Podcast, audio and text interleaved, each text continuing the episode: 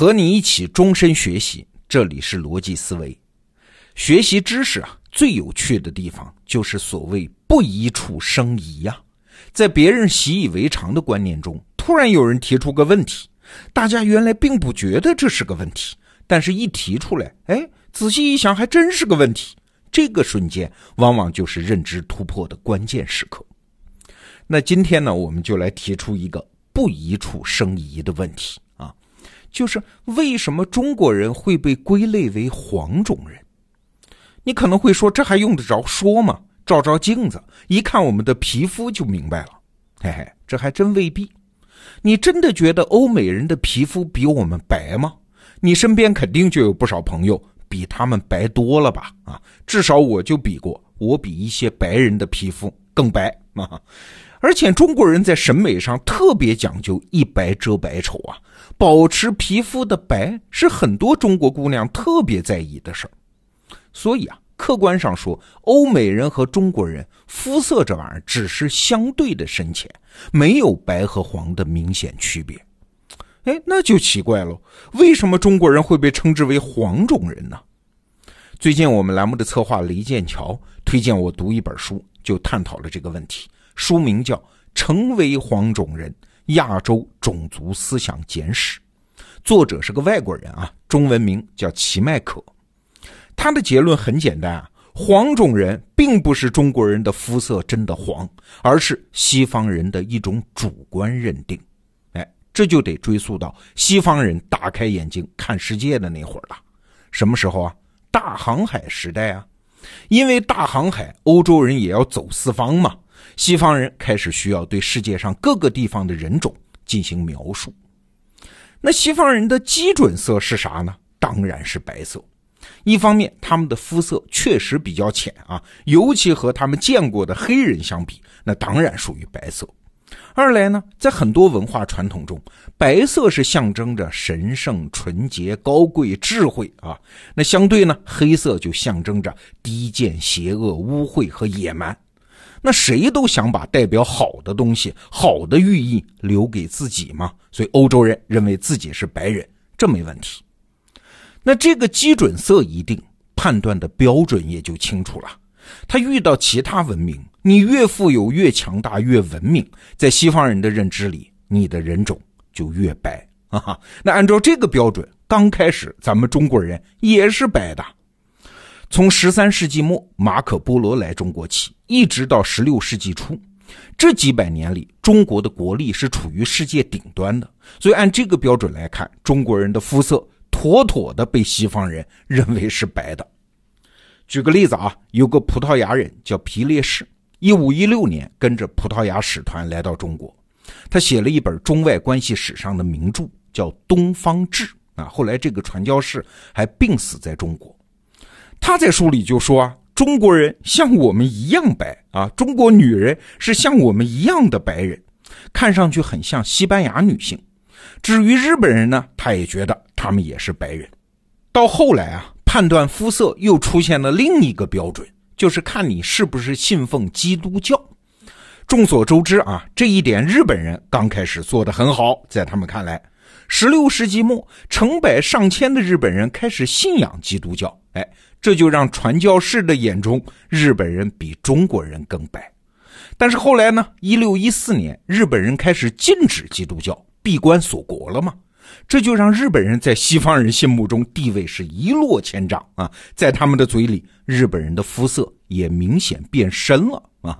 当年有大量的著作都是这么写的，比如说德国人恩格尔伯特写了一本日本史，这就是十八世纪西方了解日本最重要的一本书。他在里面就不再说日本人是白色的，而形容他们是啥？是棕色的、黄褐色的。所以你看，这肤色深浅其实是个观念的演化过程，跟事实上东方人的肤色其实没啥关系。再后来呢，一个如雷贯耳的名字就登场了，这就是十八世纪的瑞典科学家，叫林奈。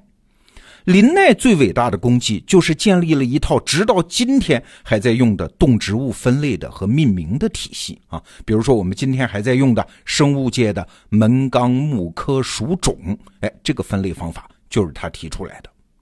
林奈最擅长也最热衷的就是让各种生物各归其类。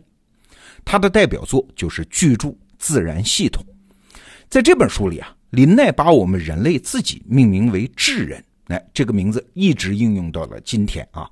他还把智人呢分成了四个种，就是按照地理单元从白到黑的肤色来划分的，那就是欧洲白人、美洲红种人、亚洲棕色人种、非洲黑人。我们亚洲人，林奈用的是一个拉丁语啊，大概的意思就是棕色的、暗色的。后来啊，《自然系统》这部书是大受欢迎，隔几年就出上一个新版本。从1735年第一版的十几页的小册子，后来就变成了一千三百多页的大部头。到1758年的第十版，哎，林奈形容亚洲人就换了个词儿，就是黄色，当然是拉丁文的“黄色”这个词儿啊。但这个词儿在拉丁文里面还有什么苍白的、死亡的、像幽灵一般的等等意思。总之啊，不是什么好词儿。注意这件事具有很重大的意义，正是以此为标志，东亚人的肤色终于完成了从白到黄的历史性的跳跃啊！但是你想啊，这一步其实是带有种族歧视的色彩的，因为林奈以前也用过这个词儿，他把它用在植物上。啊，代表的是植物不健康和疾病。那黄皮肤和东亚人彻底的结合到一起，这还得归功于一个人啊，这就是十八世纪后期的德国人类学家，叫布鲁门巴哈。他认为啊，区分人种更科学的方法是分析头骨的形态。好，他就根据人类的头骨，在一七九五年提出来，把人类分成五种，再把它和肤色结合起来。那就是所谓的白色高加索人种、黑色埃塞俄比亚人种、红色美洲人种、黑褐色马来人种和黄色蒙古人种。哎，这种区分法又鲜明又好记啊，有着强大的生命力。这些词儿啊，直到今天还有人在用啊。从此，东亚人就真的成了黄种人。如果给这件事儿定下一个具体的时间，那就请大家记住。一七九五年，但是啊，这件事并不值得我们高兴，因为布鲁门巴哈的区分法后面还是藏了种族歧视。为什么这么说呢？首先，他如此看重头盖骨的形态分析，就是想通过证实高加索人种，就是他们欧洲人啊，脑容量比较大嘛，所以他们白人的智力就有优越性嘛。其次，他给黄种人起了蒙古人种这个名字。实际上就唤起了西方人对于什么阿提拉、成吉思汗、铁木尔这些草原霸主侵略欧洲的恐怖记忆呀。虽然他本人不见得有这个明确的主观意图啊，但是客观上确实就如此。好了，前面我们讲的都是西方人怎么费尽心思的给我们挑选肤色，那真正的主角，也就是我们自己呢，又是怎么想的呢？哎，要知道，在中国传统文化里。黄色是完全没有负面意思的，它代表土地，代表黄河，代表皇帝啊，代表皇权，这些都让中国人天生觉得黄色不错嘛，是个正面的颜色嘛，所以就接受了西方人安在我们头上的黄种人的身份，也毫无障碍啊。就像我们经常唱的歌词里写的，什么黑眼睛、黑头发、黄皮肤，永永远远的龙的传人。什么五千年的风和雨啊，藏了多少梦？黄色的脸，黑色的眼，不变是笑容啊，等等，这些歌词儿，都在说明我们自己的种族思维也被深刻的塑造了。但是说到最后，咱们还是得强调，生物学研究发展到今天，已经可以证明，以种族来把人类划分为不同集团的分类法，是越来越失去它生物学上的依据了。所谓种族和种族之间根本不可能画出那一道明确清楚、有科学依据的分界线的。那今天我们回顾这个过程，其实很有意思。第一，人是只能靠概念来描述事物，否则大脑没法思考。第二，所有的概念其实都是标签啊，而标签和事实的距离总比我们想象的要大。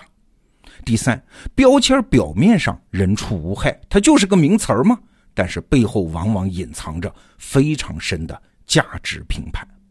所以啊，什么是思考能力啊？哎，有的时候也很简单，就是绕过标签和概念，不断回到事实的能力。好，这个话题我们就聊到这儿，明天见。